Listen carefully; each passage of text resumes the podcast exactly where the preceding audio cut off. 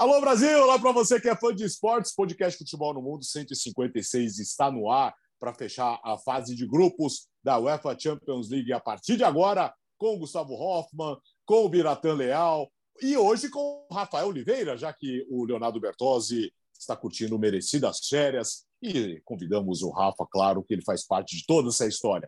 E aí, Rafa, como vai? Tudo bem, Alex? Ira, Hoffman, um abraço para o Bertozzi, para todo mundo aí que sempre acompanha o podcast. Prazer estar aqui com vocês mais uma vez. A Luísa está bem, né? Tudo certinho, tá bem. Já está na fase de correr de um lado para o outro. Gustavo Hoffman, e aí, como estamos? Tudo bem, companheiros? Um grande abraço, um abraço especial para o Rafa. Essa, essa, formação aqui é inédita. Eu, é você, Alex, Rafa e o Biratã é uma, é uma formação inédita. E como o, cara, o Rafa é um cara muito humilde, eu vou fazer a propaganda aqui para ele. Acompanhem a série especial do Rafa sobre as seleções da Copa do Mundo no YouTube.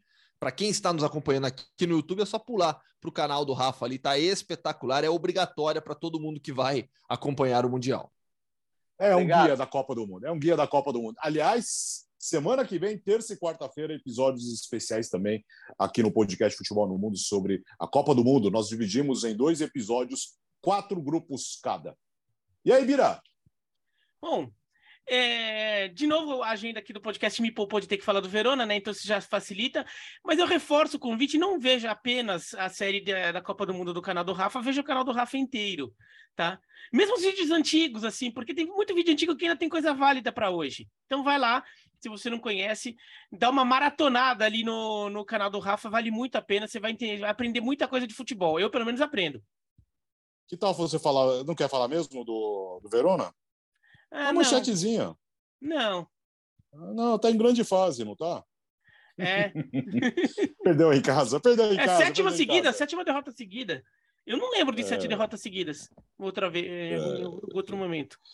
É, que grande fase, melhor deixar para lá.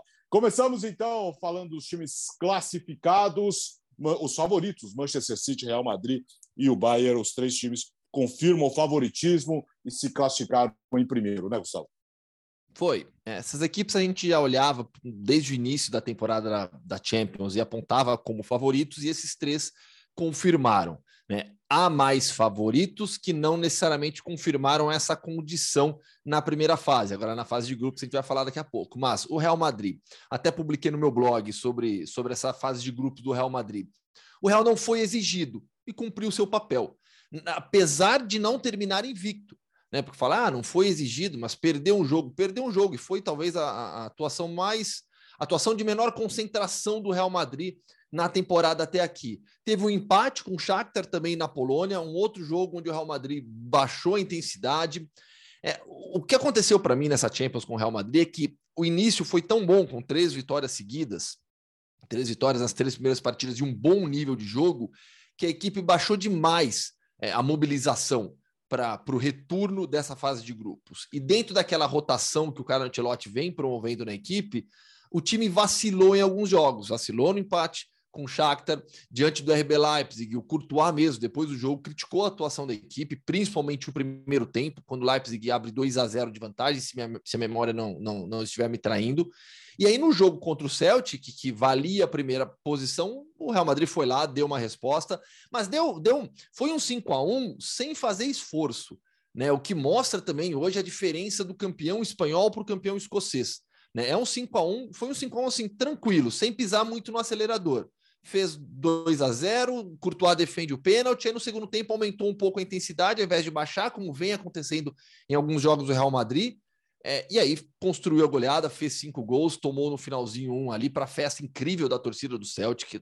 A torcida do Celtic fez feio no centro de Madrid, né? Deixou, fez uma sujeira enorme lá na Praça Maior, mas ali no estádio, nos arredores, é uma festa incrível. E eles dominaram ali o setor de visitante, de todos os jogos que eu fui do Real Madrid nessa temporada, é, foi o jogo com a maior presença. Eu fui, eu fui, eu só, eu só, não estive no jogo contra o Girona, mas aí também não tem, não muita torcida visitante. De todos, com maior presença de torcida visitante, foi contra o Celtic, sem dúvida alguma. É, Manchester City e Bayern, o Bayern 34 vitórias seguidas em 34 jogos de vencibilidade em fase de grupos, né, de Champions League, é incrível. O Bayern passou fácil por um grupo muito complicado e o City se impôs. Se impôs também como um dos melhores times do continente. É, confirma essa condição de favoritos ao título da Champions League. Diga, Birá.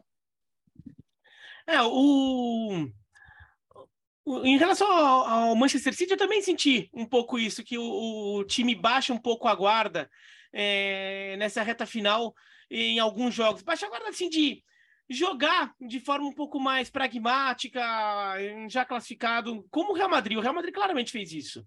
É, e, e, o Real Madrid acho que acabou até contaminando um pouco no Campeonato Espanhol. É, depois da vitória contra o Barcelona por 3 a 1 acho que o Real Madrid talvez uma relaxada, assim, viu que já tinha conseguido alguns objetivos de, de, de, início de temporada e deu uma relaxada, acho que até por isso teve alguns tropeços. O Manchester City sentia a mesma coisa, é, não fez uma temporada, uma primeira fase avassaladora dessa Champions League, mas se impôs nos momentos, no, no, momento que precisou. O que chama atenção é que o Bayern de Munique, que foi acusado de fazer isso na Bundesliga nessa temporada, de dar uma baixada de guarda, de dar uma relaxada, jogar é, sem tanta mobilização, na Champions League manteve o tempo todo. Mesmo quando jogou com um mistão contra o, a Inter de Milão nessa última rodada, é, foi lá e ganhou, e ganhou bem. É, o, o Bayern de Munique, acho que está é desses três times ali, é é, é, é, é, o que fez a primeira fase da Champions League mais convincente para mim. Até porque talvez ele é o time que precisasse mais provar alguma coisa. Depois de uma saída de Champions League um pouco melancólica no ano passado, né? Da forma como perdeu para o Villarreal, é, em casa ainda, né? E, o Bayern de Munique não é um time que costuma ser eliminado por Villarreal né? Com todo respeito ao Villarreal, mas o Bayern de Munique é um time que quando pega esse time, um adversário que é bom, mas não tem tanta camisa, o Bayern de Munique normalmente se impõe, né? Normalmente o Bayern de Munique cai para gigantes. É, mas não foi o que aconteceu. O Villarreal passou com muito mérito sobre o, o Bayern de Munique e dessa vez acho que o time é, tinha algo a provar e, e, quis provar, né? Ainda mais um grupo com Barcelona e Inter de Milão era um, um, uma mensagem que o Bayern de Munique tinha para passar e, e, acabou passando. O, o, Real Madrid acho que deu uma relaxada forte ali e, e, contaminou o Campeonato Espanhol. A gente até discutiu na edição passada como o Real Madrid jogou mal contra o Girona e acabou tropeçando em casa contra um time que era o penúltimo colocado do Campeonato Espanhol. É, eu acho que essa questão da, de dar uma relaxada é até interessante, porque o Ancelotti foi um raro treinador que falou no início da temporada sobre o efeito que a Copa do Mundo poderia ter nos jogadores em relação a foco, né? E que você tem que trabalhar num dia a dia com vários jogadores que inevitavelmente vão pensar em algum momento numa Copa chegando.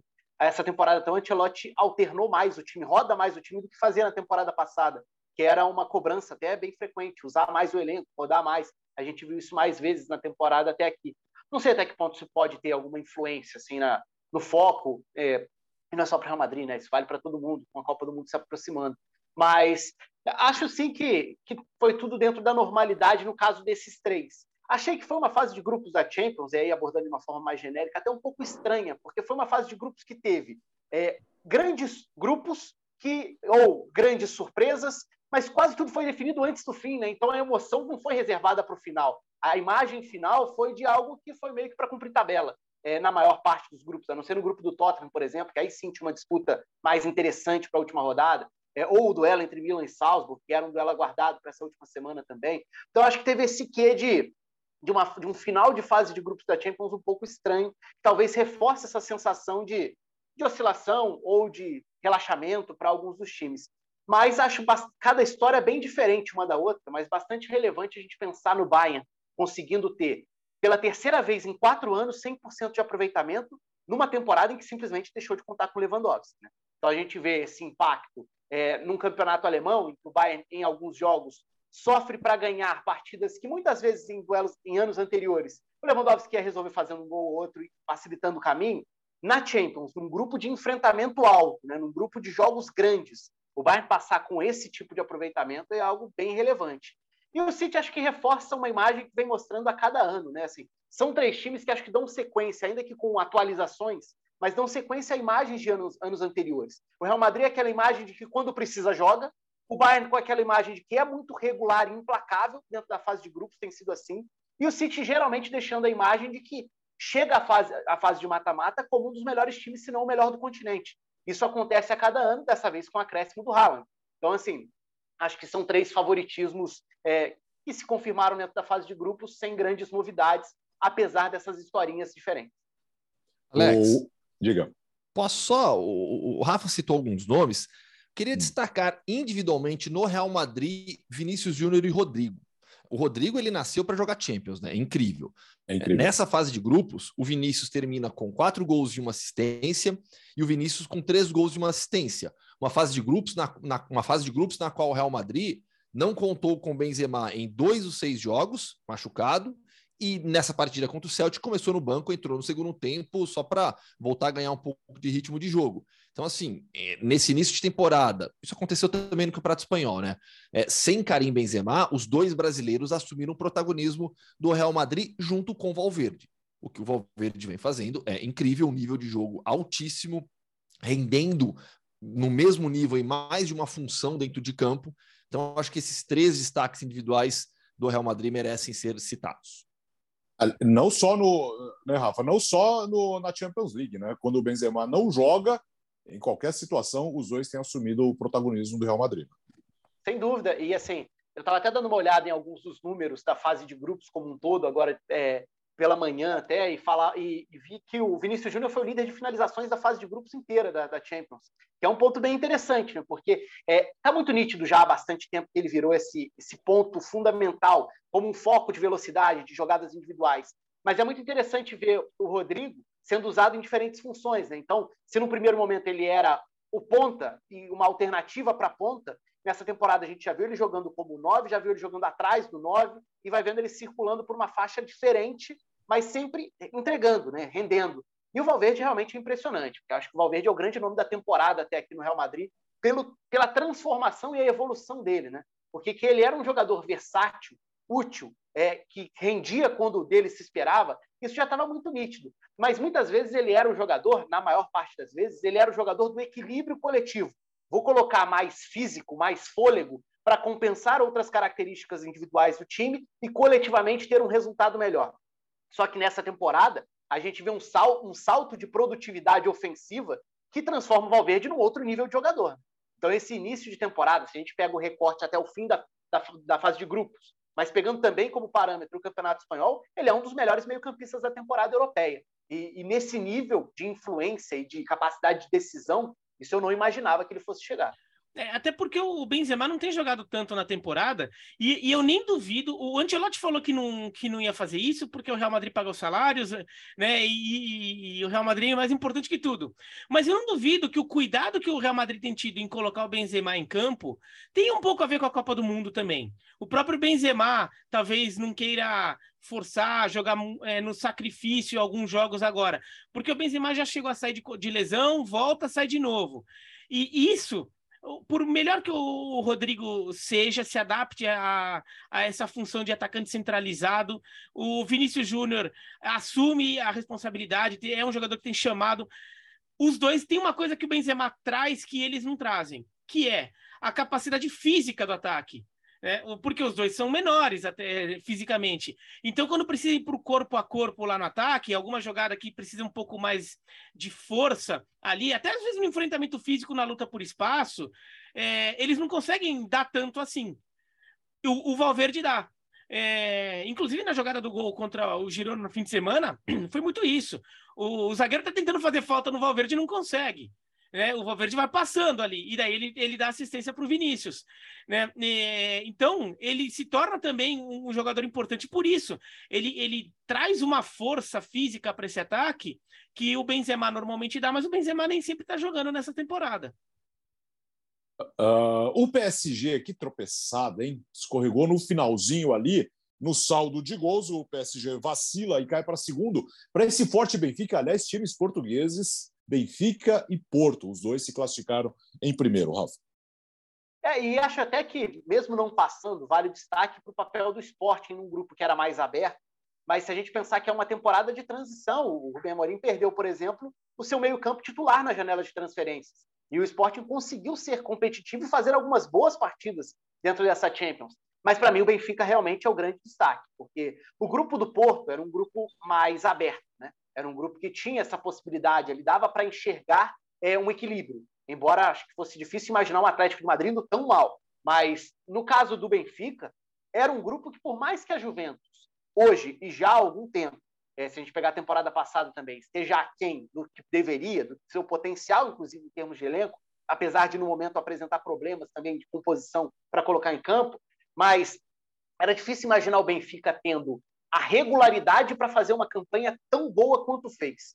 E terminar na primeira posição. E não é porque todo mundo foi tropeçando muito, não, foi porque o Benfica jogou muito na fase de grupo mesmo. E já tinha mostrado essa imagem também desde a fase preliminar da Champions. Né? No playoff, o Benfica já tinha deixado essa sensação. E aí eu acho que entra um dos grandes personagens dessa temporada europeia até aqui, que é o Roger Schmidt. Que aí a gente está falando de um grande treinador de volta aos holofotes que ele merece, porque para mim era um grande treinador quando surge no futebol austríaco. Ele recebe essa atenção. Ali está um cara diferente, um cara que tem capacidade para montar um time é, com potencial para jogar muita bola.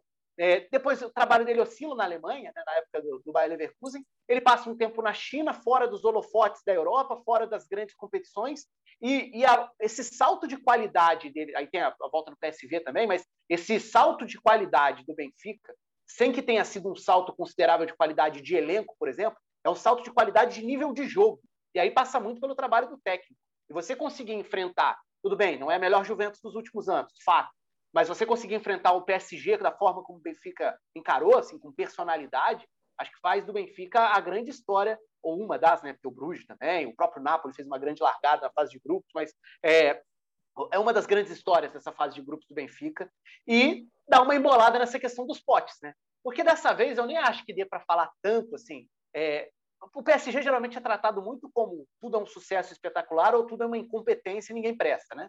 É, eu não acho que nesse caso seja assim. Olha que incompetência do PSG. A campanha do PSG foi uma boa campanha dentro do grupo. Agora, o Benfica conseguiu um grande resultado na última rodada e passa em primeiro, o que pode gerar confrontos bem interessantes aí dessas oitavas.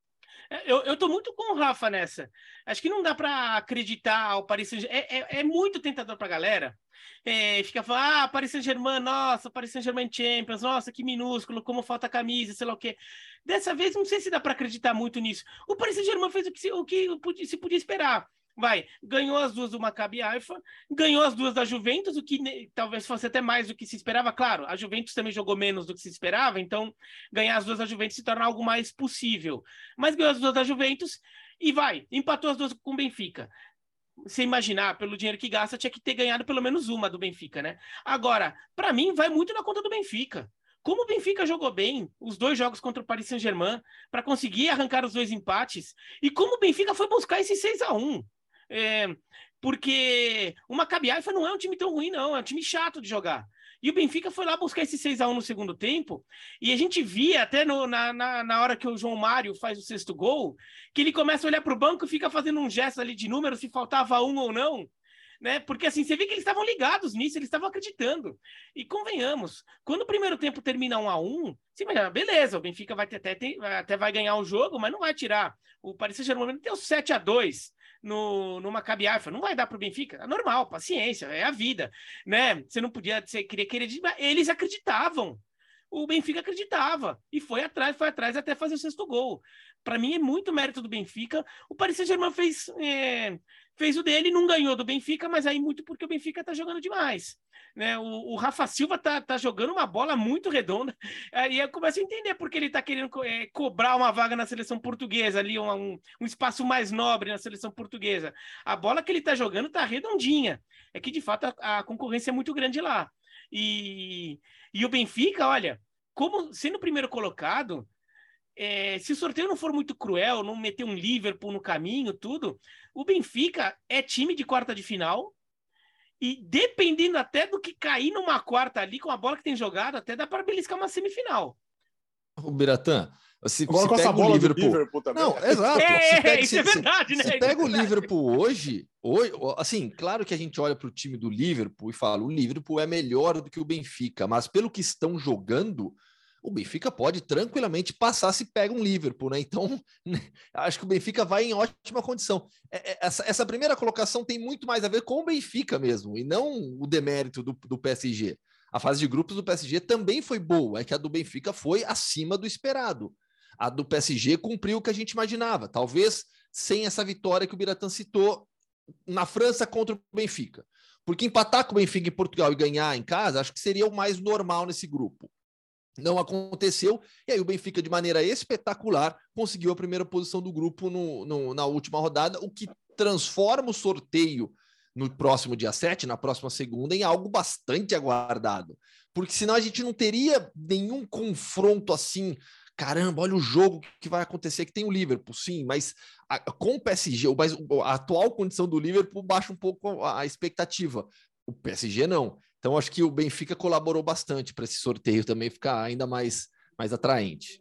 Ah, gostamos de um City PSG, por exemplo, sabe? Sempre vai acontecer uns negócios assim, né? Ah, teve, Sempre. Teve Paris Saint-Germain e Real Madrid nas oitavas no ano que passado. É o que, a, quando, quando o PSG ficou na segunda posição, a imprensa aqui imediatamente já começou a projetar. Não é nem Paris Saint-Germain e Real Madrid, é Mbappé e Real Madrid.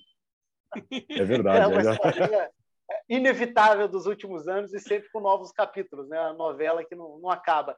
É, e tem a questão dos cruzamentos, né? Que acaba, por exemplo, o Liverpool acaba sendo um personagem importante para o sorteio pela questão dos bloqueios, né? Porque como os, os três ingleses foram para o pote 1 é, e mais o Napoli que vem no mesmo grupo, você já sabe que só tem metade das possibilidades ali, né? Você só pode enfrentar quatro times. Então, assim, Porto, Bayern, é, Real Madrid e Benfica. Ou tem duas, duas chances de pegar um português ou duas chances de fazer um grande confronto. E, e uma probabilidade grande para o Bayern também, porque o Bayern já não pode cruzar com três alemães. Então, o, o, Bayern também tem uma lista bastante restrita de, de e nem Inter de Milão. Oitavas. E nem Inter de Milão. Nem a Inter, isso. Tá ou seja, ou seja, vai dar Bayern e Liverpool, é isso. É a probabilidade. eu não sou matemático e não fiz as contas, mas eu acho que é a maior probabilidade. É, teremos. É, é diga. Não, é possível é, que seja em termos de probabilidade, porque você tem muitos bloqueios dos dois lados, né? São dois Sim. times que vão para o sorteio sabendo que só podem pegar quatro equipes. Né? E fora o que for acontecendo durante o sorteio, que vai mexendo com essas probabilidades também, né? Então, sim, é, acaba sendo um dos pontos mais interessantes, porque, por mais que seja sorteio, a gente adora ficar fazendo é, previsão maluca para um negócio que é chamado sorteio, mas é, é, claro que é inevitável a gente olhar para essas probabilidades quando a gente tem essas limitações de confronto. Né, Não, e espero que eles acertem o sorteio dessa vez. É, Lembra é. que no, no, ano passado eles que erraram tiveram que ressortear. Teremos emoções. Espero que não tenha é... o segundo sorteio. Aliás, pelas contas aqui, ó, a Série A com mais classificados que La Liga e Ligue 1 juntas, porque a Série A emplacou Napoli, Inter e Milan, né, Bira? Uh, uh, La Liga só o Real Madrid e PSG na Ligue 1. Olha que fase do futebol italiano, hein? É, e isso eu, eu, eu vejo como algo muito importante para o futebol italiano isso ter acontecido, não é só pelo número, para poder bater no peito e falar, ah, nós classificamos mais times. Eu acho que tem uma, uma influência real. Primeiro que é mais ponto para ranking, mais ponto para coeficiente, não só coeficiente das ligas, como coeficiente dos times. Por exemplo, o Milan é um time que está voltando ao mata-mata de Champions depois de muito tempo. O Milan é um time que precisa de pontuação. Porque o Milan foi pote 1 porque ele foi o campeão italiano. Se ele não seria pote 1. Ele talvez fosse pote 3 ou pote 4, como foi na foi pote 4 na temporada passada. Então os times italianos têm que voltar a acumular pontos, têm que voltar a frequentar assiduamente o mata-mata da Champions para recuperar o espaço histórico deles. O Milan é o segundo maior campeão da, da história da Champions League. E para a Série A também. Né? Então, os times italianos voltarem a ser vistos com respeito. Então, a gente vai chegar. A Inter de Milão foi um time que eliminou um Barcelona que investiu para ser um super time. Até agora não, não, não, se tornou esse super time, mas fez um investimento para isso. O Milan perdeu duas é, para o Chelsea, mas no, nos últimos dois jogos da fase de grupos agora se impôs. Se impôs de, de forma contundente ali contra adversários que, é, que são inferiores, mas o Milan ganhou para não deixar dúvida. Eu sou superior a vocês, eu vou passar. Não, não, não tem muita discussão aqui. É, e o Napoli é um dos melhores times da Europa é, nesse, nesse começo de temporada. Sim, de toda a Europa. É, não, é, não é só da, da, competição ou melhor campanha, não, melhor futebol mesmo. Então, acho importante para o campeonato italiano. Agora, é, a Ligue 1 só ter classificado o Paris Saint-Germain não é a maior novidade do mundo. Ainda que a gente tenha visto Lille classificando recentemente, é um, é um pouco normal, assim, até acho que a Ligue 1 nem é tão fraca quanto muita gente acha, mas, né, é, é, é, ainda precisa alguns os clubes médios da França lá, a, o segundo o segundo pote lá da França ainda precisa se impor mais. Agora, a decepção do Campeonato Espanhol, né? Assim, a gente até falou disso aqui. Não só porque só classificou um, os três que caíram é, caíram até com uma rodada de antecipação. No, no, é, aliás, é, dois caíram até com uma rodada. Não, os três caíram com uma rodada de antecipação. E o Atlético nem para a Liga Europa foi. O Atlético brigou ainda na última rodada por Liga Europa e nem isso conseguiu. É, é, um, é, uma, é uma campanha ridícula do campeonato como um todo, mesmo que o Real Madrid venha a ser campeão lá na frente. A gente, a gente tem, tem La Liga nos últimos anos com grandes resultados continentais. O Vila Real ganhou há pouco tempo a Europa League, o Sevilla é o dono da Europa League, é, o Real Madrid é atual campeão da Champions. Mas essa temporada acabou sendo decepcionante. Mas eu tenho uma avaliação diferente assim nos casos, né? Assim, é mais ou menos seguindo o que o Biratan disse, né? É, da Ligue 1 e de La Liga, né? A Ligue 1 é, o que aconteceu agora não, não é novidade, mas ao mesmo tempo também não pode ser considerado normal. Né? O desnível que há para o continente do, do PSG para as outras forças da França é muito grande.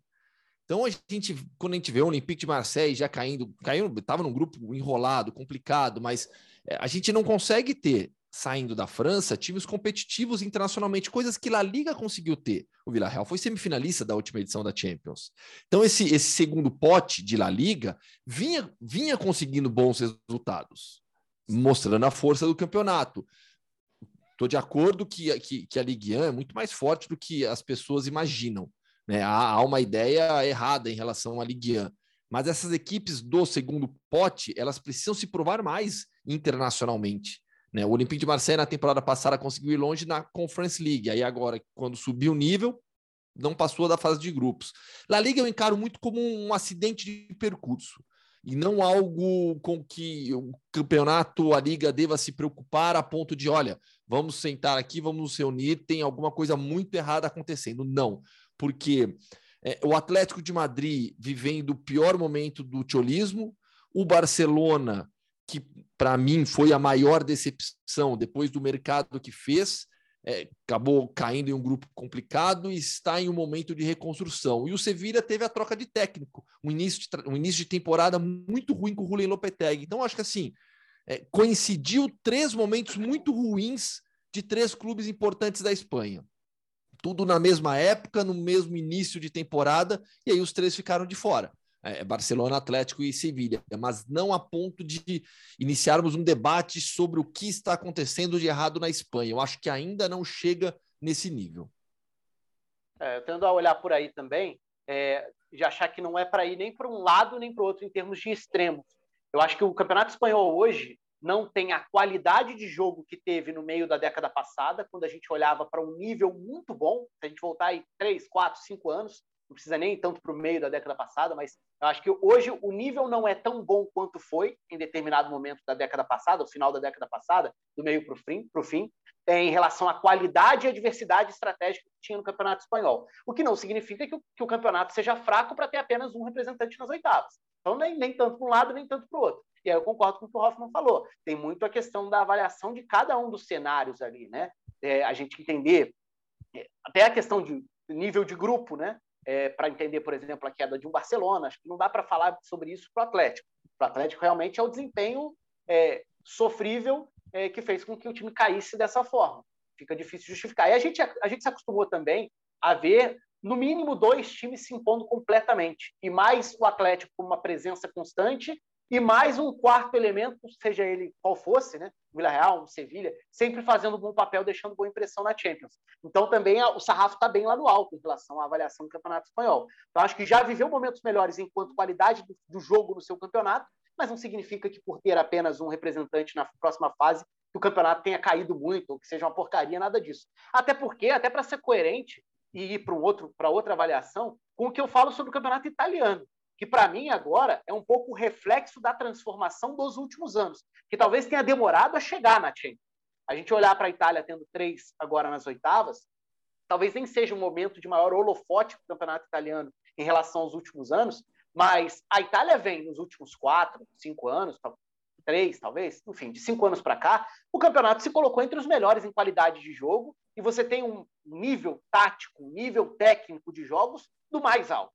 É, só que o campeonato italiano é até curioso, né? Porque, embora seja um campeonato que tenha marcado toda uma geração no Brasil de encantamento e envolvimento com o futebol europeu, ele caiu no outro lado. Se a gente for olhar para os últimos 15 anos, ele passou a ser visto como uma chacota de um campeonato que está sempre muito atrás dos demais, ele já não é tão reconhecido como era, e aí é muito de como o rótulo cola, né? Quando você está em alta, é, o rótulo que cola é o de que tudo é espetacular e não importa se o, se o, rendimento é ruim, porque o rótulo que colou foi o de que ali é coisa boa. É, e vale para o negativo. A Itália viveu uma década muito ruim, quando a gente olha para o início da década passada, principalmente. É, desde o enfraquecimento do Milan, a crise da Inter, o período da hegemonia da Juventus teve muito mérito da Juventus, mas também teve ali, foram poucos os times que viveram um bom momento, né? A Roma com algumas temporadas, o Napoli com alguns momentos muito bons, mas hoje o campeonato italiano é fortíssimo. E acho ótimo, até pelo que o Bira falou, da questão da importância para ranking de coeficiente para o campeonato e para os clubes, para que esses clubes tenham esse peso nos próximos sorteios, para que eles se coloquem como times de pote 2 e não como times de pote 4. É, e é para que a gente volte a se acostumar com o Inter, Milan, fazendo grandes edições de Champions. Então, para mim, é bastante relevante ver é, a Itália tendo uma participação efetiva nas oitavas, é, ainda que sem a Juventus, que foi a mais frequentadora de tudo isso né? É, durante a última década, mas acho que até um efeito que chega com um pouquinho de atraso, porque o nível do campeonato italiano já fazia por merecer essa representação é, com mais times há mais anos. E sobre a França, eu concordo com o que vocês falaram, acho que não tem grande, grande surpresa. É, acho até que o Mônaco precisa ser lembrado aí, né? Porque o Mônaco caiu lá na terceira fase preliminar com o PSV, e em tese seria um time para tentar brigar em um dos grupos, dependendo do sorteio, claro. E acho que, então, assim, de uma maneira geral, a Espanha foi um destaque negativo, a Itália acho que recebe uma recompensa até um pouco tardia, é, e Portugal precisa ser lembrado nesse papo, como a gente já falou antes, né? Porque então, o papel de Portugal nessa fase de grupos foi bem relevante. Então, eu acho que essa coisa da Itália, acho que a demora da Itália de ter esse, os resultados condizentes com a evolução que já vinha acontecendo, tem também a ver com o ranking. Porque os clubes Sim. estão evoluindo em nível, só que daí eles chegam no sorteio em condição de coadjuvante, então eles pegam grupos mais difíceis, então eles ficam contra. Então eles estão tentando subir degraus, só que no meio do caminho tá, tá vindo, vinha muita pancada no meio do caminho, né? A Atalanta até conseguiu furar um pouco esse bloqueio em determinado momento, mas é, a, e a Juventus, claro, que sempre esteve como protagonista nesse período todo. Mas acho que a Itália sofreu com isso. Inter de Milão e Milan, o Milan na temporada passada, Inter de Milão em alguns anos, pegaram grupos muito cruéis ali. A Inter de Milão pegou grupo com Barcelona e, e Borussia Dortmund, depois com Barcelona e Tottenham.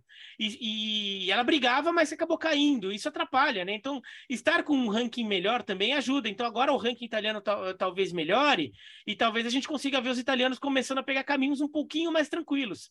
Em relação aos franceses, eu até acho que o nível do, do, do, segundo escalão da França, o segundo escalão é o melhor nível da França tirando o PSG, né? Ele não é tão inferior, por exemplo, a um nível de um Sevilha ou de um Betis.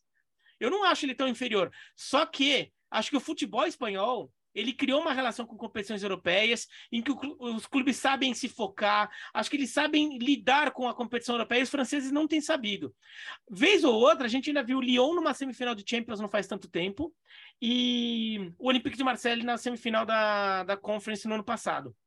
Então, o Lyon fez uma Liga Europa decente na temporada passada, acabou caindo para o West Ham, mas jogou um bom nível e até foi mais longe que o Sevilha, por exemplo. O Sevilha também caiu para o West Ham, né? Caiu na fase anterior. Até acho que o futebol francês tem potencial, mas acho que, por exemplo, o Olympique agora. É... faltou uma capacidade de se impor no confronto em casa. Vai, contra o Tottenham, falta até um pouco de inteligência, de, de sacar que, que, gente, a gente está indo para a Liga Europa. Não é o fim do mundo também. Não precisamos se atirar desse jeito eh, para fazer um gol para passar de fase na Champions, daí perde, toma o gol lá atrás nos acréscimos e nem para a Liga Europa vai. Acho que faltou até um pouco de estratégia nesse aspecto. Aliás, ah, hein, hum. Alex? Só antes da gente partir para a grande surpresa, a gente hum. poderia ter imaginar essa grande surpresa na, na, na Europa League. No final das contas, é, a Europa League ficou pesada, né? Tô até pegando ali. Só, que... Então, é, é, o que você estava falando das decepções é só o Atlético de Madrid mesmo, né? Que, que conseguiu a proeza de ficar em último, né? Ah, nem nem para a Liga Europa vai. Né? E eu estava contando com o Atlético de Madrid aqui na Europa League, né, para fazer ah, os é. jogos do Atlético de quinta-feira, né? O Atlético me sacanha, o Atlético esses me derrubou. Interesses, esses ah, interesses, é. O Atlético me derrubou bonito aqui, viu? Mas enfim, é. ó, a Ajax... Bernabéu no dia e no Metropolitano no outro. É só isso. é, então, duas noites europeias. Ajax, Barcelona, Bayer Leverkusen, Juventus, Red Bull Salzburg, Sevilha, Shakhtar Donetsk e o Sporting. Né? São essas equipes que entram nos playoffs da Europa League, aquela fase anterior às oitavas de final, vão enfrentar os segundos colocados da fase de grupos, que será decidida nessa quinta-feira. É, dá para ter jogos grandes, jogos legais, mas de qualquer modo a lista é bem pesada. Né? Lista forte, lista forte, né, Rafa?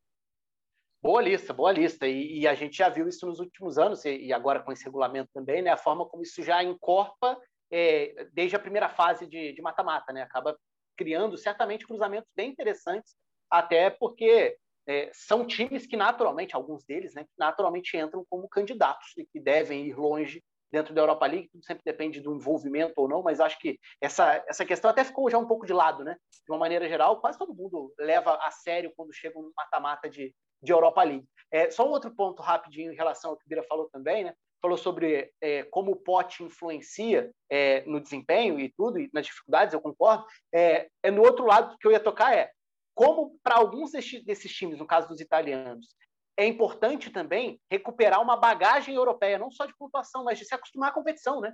Se acostumar a enfrentar escolas diferentes, jogos diferentes, atmosferas diferentes. Quando a gente olha para o que foi essa volta de Milan e Inter a Champions, acho que tem um pouco isso, né? Embora sejam gigantes históricos da competição, o Milan então nem se fala, é, você via aquela coisa do como time, né? Não como clube, é, se adaptando novamente à competição. O Milan não chegava ao mata-mata de Champions desde 2014, por exemplo. É, é, é isso, é isso que para mim faz muita diferença dos espanhóis. Os espanhóis aprenderam a fazer isso. Assim, mesmo Real Sociedad, é, Villarreal, Sevilha, não só Real Madrid, Barcelona e Atlético. Os espanhóis aprenderam a fazer isso. E por isso que eles vão tão bem nessas competições. É, agora, a Liga Europa nunca esteve tão forte. Manchester United, Arsenal, Barcelona e Juventus, isso é praticamente umas oitavas de final da Champions League, né, Rafa? É, tem, tem muita gente de peso, né? Na temporada passada já tinha também, até pelo fato do Barcelona ter caído para ela, já tinha um pouco essa coisa, né? E acabou que no fim virou um lado mais alternativo, extremamente interessante por conta dos resultados também. Mas sim, é, claro que a gente, a gente, precisa falar do Barcelona como um capítulo à parte, né? Por dois anos caindo para a Europa League, naturalmente é um clube que levanta muito a competição. No caso dos ingleses, pela competição interna que existe por vagas, inevitavelmente vai ter gente de peso jogando Europa League também. Mas acho que o Barcelona é o grande ponto fora da curva, nesse caso a Juventus também, né? É, que acabam alavancando é, a competição. Quando a gente pensa na Juventus em Europa League, eu imediatamente lembro do Fulham lá atrás, naquela, naquele duelo histórico no ano em que acabaria perdendo para o Atlético de Madrid a final da, da Europa League. É, bom, a maior surpresa, né, Pira, foi o Bruges. O Eintracht Frankfurt não deixa de ser uma surpresa, mas ele faz uma boa campanha na, na Bundesliga, né? É, e o Eintracht Frankfurt tem um título de Liga Europa na, nas costas Sim. ali para mostrar, oh, ganhamos, me, me, passamos um trator no Barcelona, né? Então, o, o Eintracht Frankfurt até criou uma imagenzinha europeia ali que não, não, não dá para ver como uma surpresa, assim, tão grande num grupo que era muito equilibrado. Um grupo que qualquer um dos quatro times passando, a gente achava plausível, ainda que o Tottenham fosse visto como favorito, é, para mim, favorito com algum destaque a primeira posição do grupo. E ficou em primeiro lugar, mas não dá para dizer que confirmou todo esse favoritismo, que foi naquele sufoco danado, né? Agora, o Bruges foi a grande surpresa, porque era um grupo é, enroscado também, um grupo em que os quatro times é, podiam se classificar, mas o, o Bruges era o favorito destacado a ser o último colocado. É, era Porto, Leverkusen, Real Madrid e Real Madrid Atlético de Madrid são clubes de mais peso, de mais investimento, de mais talento. É, o, mas o Bruges fez um começo de, de, de campanha espetacular, né? ganhando o, todos os jogos do primeiro turno e daí meio que só administrou. É, tomou de 4 a 0 do Porto, deu uma manchadinha nessa campanha, né? Porque acabou ficando em segundo lugar num grupo em que ele dominava o grupo, ele controlava bem o grupo e acabou caindo para segundo lugar. Então, o Bruges acabou criando um problema para ele, talvez tenha administrado demais aquele jogo contra o Porto, talvez fosse bom ter lidado com outra de outra forma. Mas foi o único jogo que eles tomaram gol.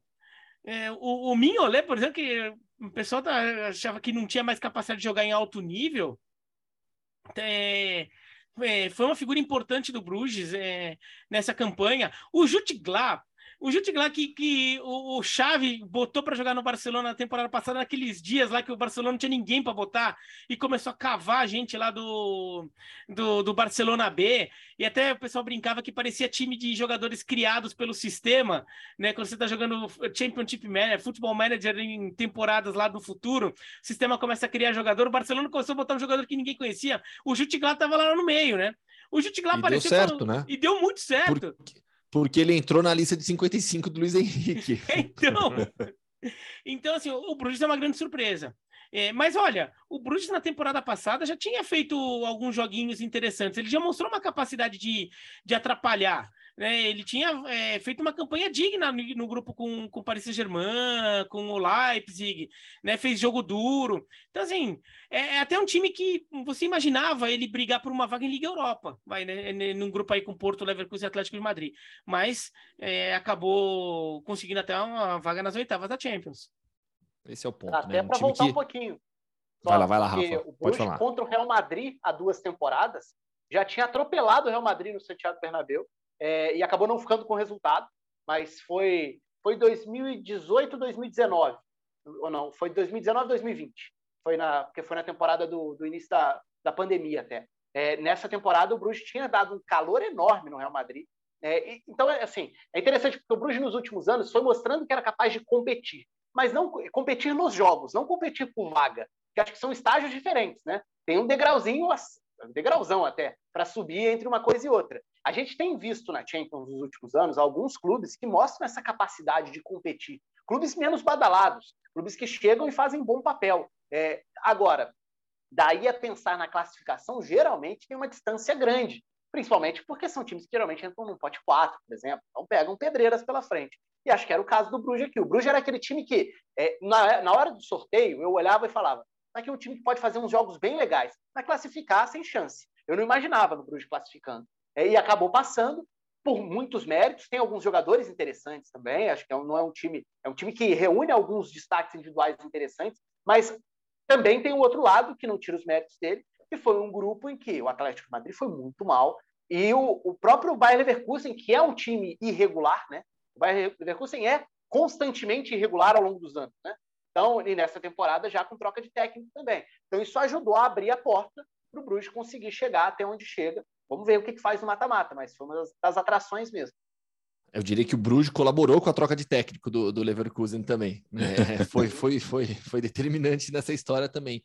Acho legal ressaltar no Bruges, né? O, o Rafa e o Biratan lembra, lembraram desses resultados recentes, das últimas temporadas. É, todos, é, quase todos, o Rafa. É, não, temporada de 2019 ainda também, com o Felipe Clement não, o Felipe Clement assume depois, né? Que está no Mônaco agora, que é o treinador do Mônaco. Ele saiu e aí o que, que o clube fez? Manteve o trabalho que vinha sendo realizado. O Carl Hopkins, que é o técnico hoje, já fazia parte da comissão técnica. E ele assume a jovem início de carreira como treinador ainda. É o primeiro clube efetivamente treinado por ele, fazia sua parte da comissão técnica, tinha trabalhado na base do Bruges. Ele que dá sequência a esse trabalho e vai, vai começando muito bem a carreira de treinador. Só para fechar, é legal a campanha do Shakhtar Donetsk, né? Por tudo, né, Gustavo? Ah, sem dúvida, sem dúvida. Sabe que na, na coletiva pré-jogo do Real Madrid contra, contra o Celtic, eu perguntei para o Ancelotti sobre, sobre o Shakhtar porque eu falei, ah, Ancelotti, o Real Madrid chega na última rodada, brigando pela primeira posição, como a gente já imaginava, o Leipzig está na segunda posição, chances de classificar também, pode até ser primeiro, mas o Shakhtar é um capítulo à parte nesse grupo. É, por tudo que acontece no país, a equipe está mandando jogos na Polônia, perdeu todos os seus principais jogadores estrangeiros, perdeu seu técnico Roberto De Zerbi, que agora se destaca na Premier League, é, perdeu toda a sua principal estrutura de futebol foi obrigado a buscar alguns estrangeiros de, de menor é, destaque internacional, um brasileiro, Lucas Taylor, que jogava no PAOK da Grécia, ex-Palmeiras, lateral direito, é, trocou de técnico, olhou para sua base com mais atenção, promoveu jogadores, achou jogadores dentro do clube de enorme talento. Mudrik, por exemplo, é um, um ucraniano que em breve estará jogando em uma liga mais forte e conseguiu um papel muito, muito digno. Tanto é que vai para a Europa League né? e vai para a Europa League para brigar com, com qualquer equipe que seja campeã. E não, não é a mesma realidade de outrora. Do, da era dos brasileiros, mas é um time que vai vai vai vai honrando a história do clube, vai honrando o nome no, o nome do Shakhtar e, e, do, e, e do seu país também. E na Europa League, o, o Dinamo caiu, mas o Dnipro 1 avançou na Conference, né, na, na, o Dnipro 1. Então, assim, você vê dois times ucranianos passando de fase em torneios continentais, mesmo em um cenário de guerra. Só um detalhe uh... também, Alex, você, é, aproveitando que o Hoffman falou sobre essa disputa do, é, do Shakhtar, que realmente foi uma boa história dessa fase, me surpreendeu. Eu achei que o Shakhtar fosse ter bastante dificuldade para ficar na, na, terceira posição e acabou brigando por vaga, né? É, foi bem surpreendente. Mas para aproveitar que a briga foi com o Leipzig, para lembrar, a gente foi avaliando liga por liga, basicamente, das grandes ligas. A Alemanha é um caso curioso, né? Porque a Alemanha acaba colocando três times nas oitavas, o Bayern Leverkusen fica pelo caminho, mas foi um, um início de temporada, assim, de oscilações. Né? No caso do Bayern, isso passou quatro batido. da Alemanha. Quatro, né? Quatro, quatro, verdade. É, é, é verdade. É, é, eu tinha esquecido, porque o Eintracht Frankfurt entrou como campeão hum, da Europa Quatro de é cinco, é. é. Isso. É que eu fiz só a conta de excluir um, esqueci de colocar o extra. Hum. Bem lembrado, obrigado. É, é interessante isso, porque você pega o Eintracht Frankfurt, começou a temporada tendo uma certa dificuldade para recuperar o nível, mas agora está num momento muito interessante. É, o Colomoni jogando muito bem, o Tamada jogando muito bem, entre outros jogadores. Ali, o Lindstrom, que já tinha ido muito bem na temporada passada. Então, é um time interessante. O Leipzig, que tinha crescido tanto com o Domênico Tedesco, né? É, troca de técnico, que o início de temporada foi terrível. Então, já muda a rota de novo é, e, de certa forma, consegue aparentemente se encontrar, mas já comprometendo o início da temporada, pelo menos conseguiu se classificar para a próxima fase.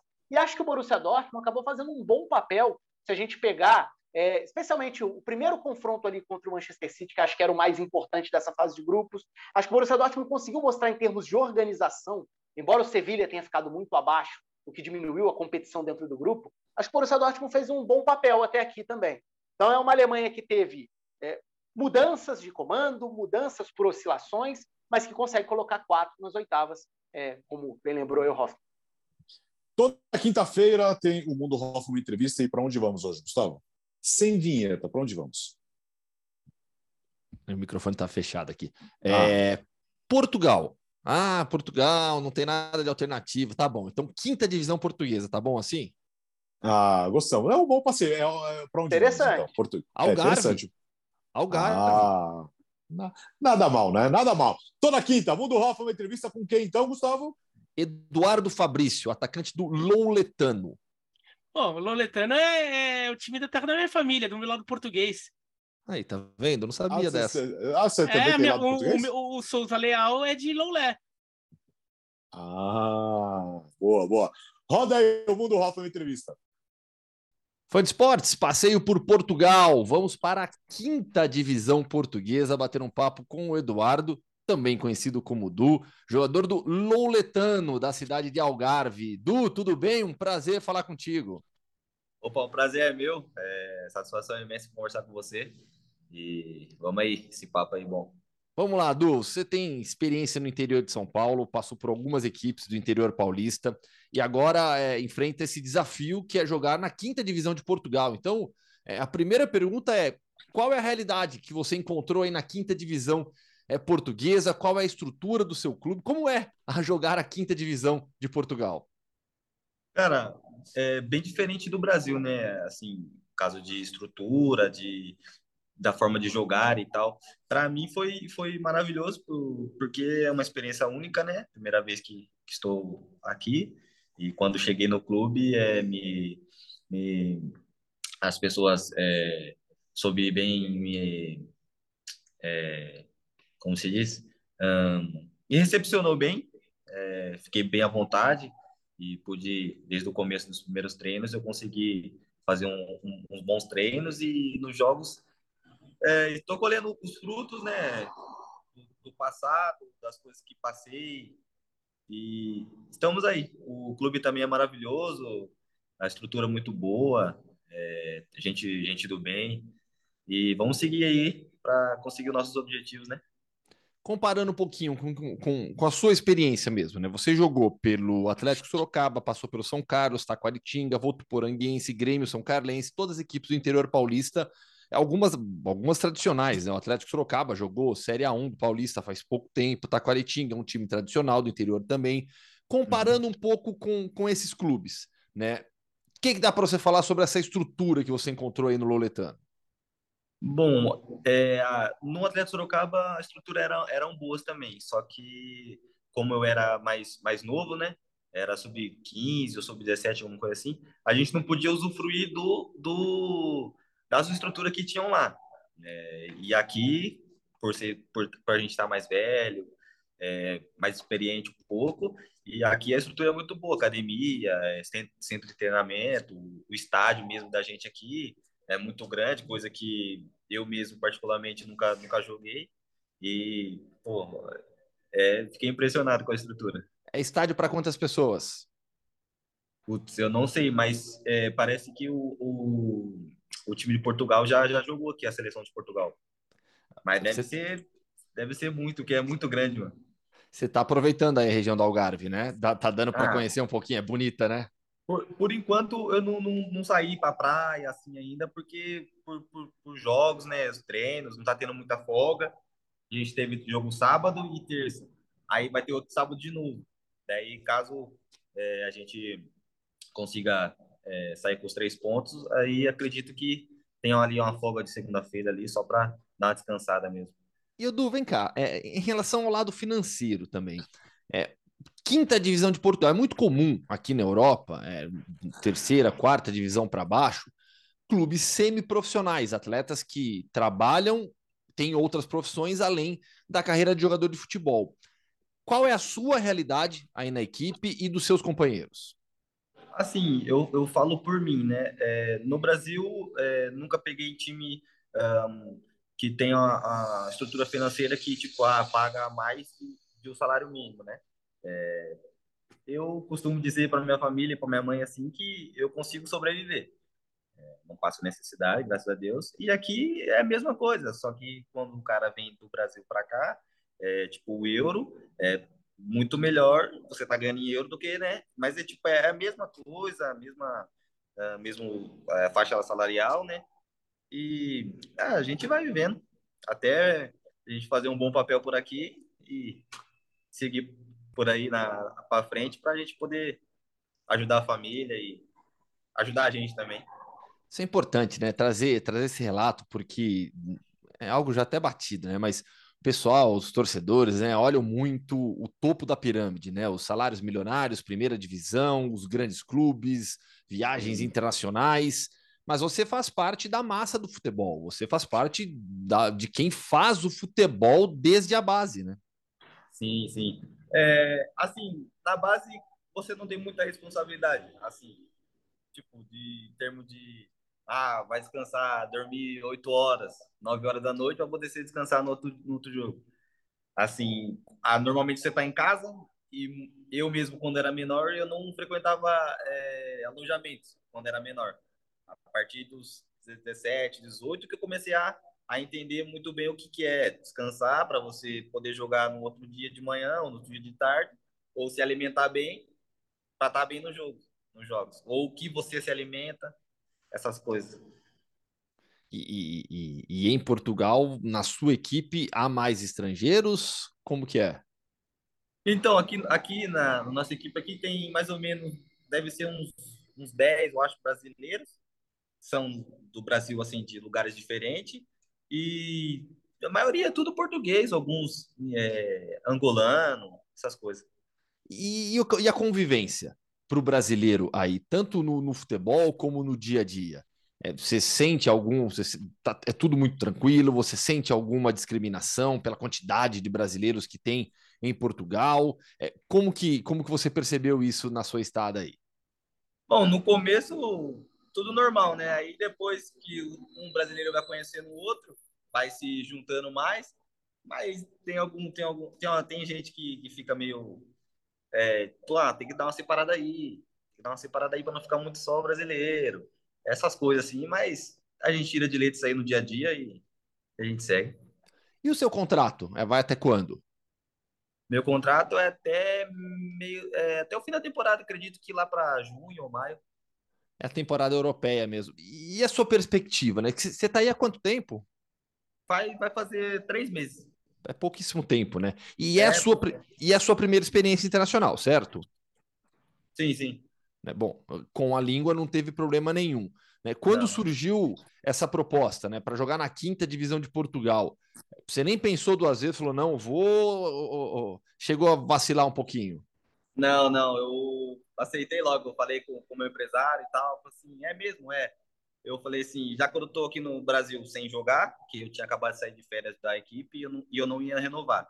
Então, tipo assim, eu não vou ficar em casa, eu vou, vou atrás do meu sonho, porque ali tá mais perto de, de, de outros lugares aqui, né? Então, eu falei, eu vou ter que ir, eu vou. Aí eu vou e, e vim.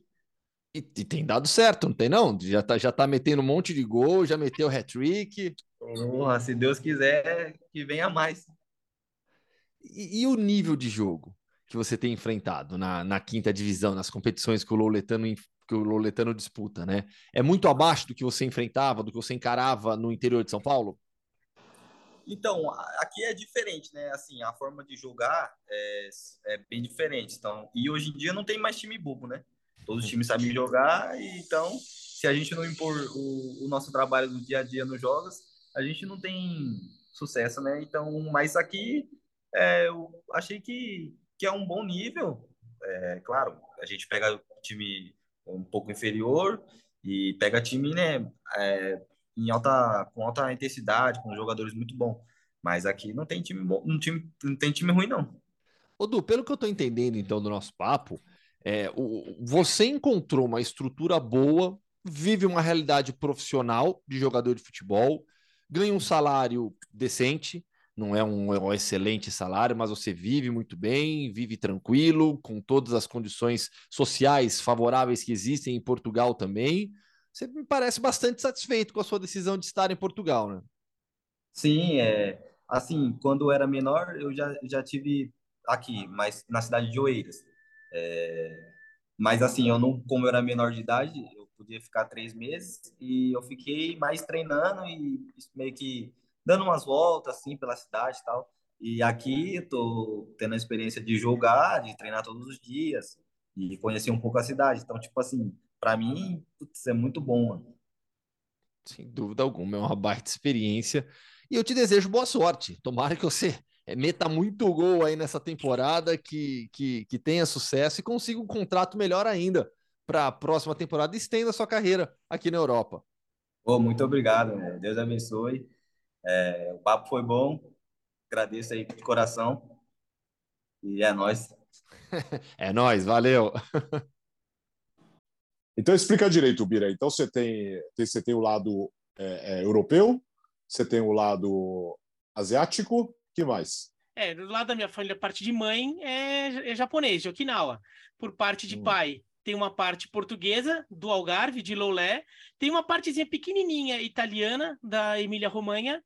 E, e tem uma parte de Minas Gerais.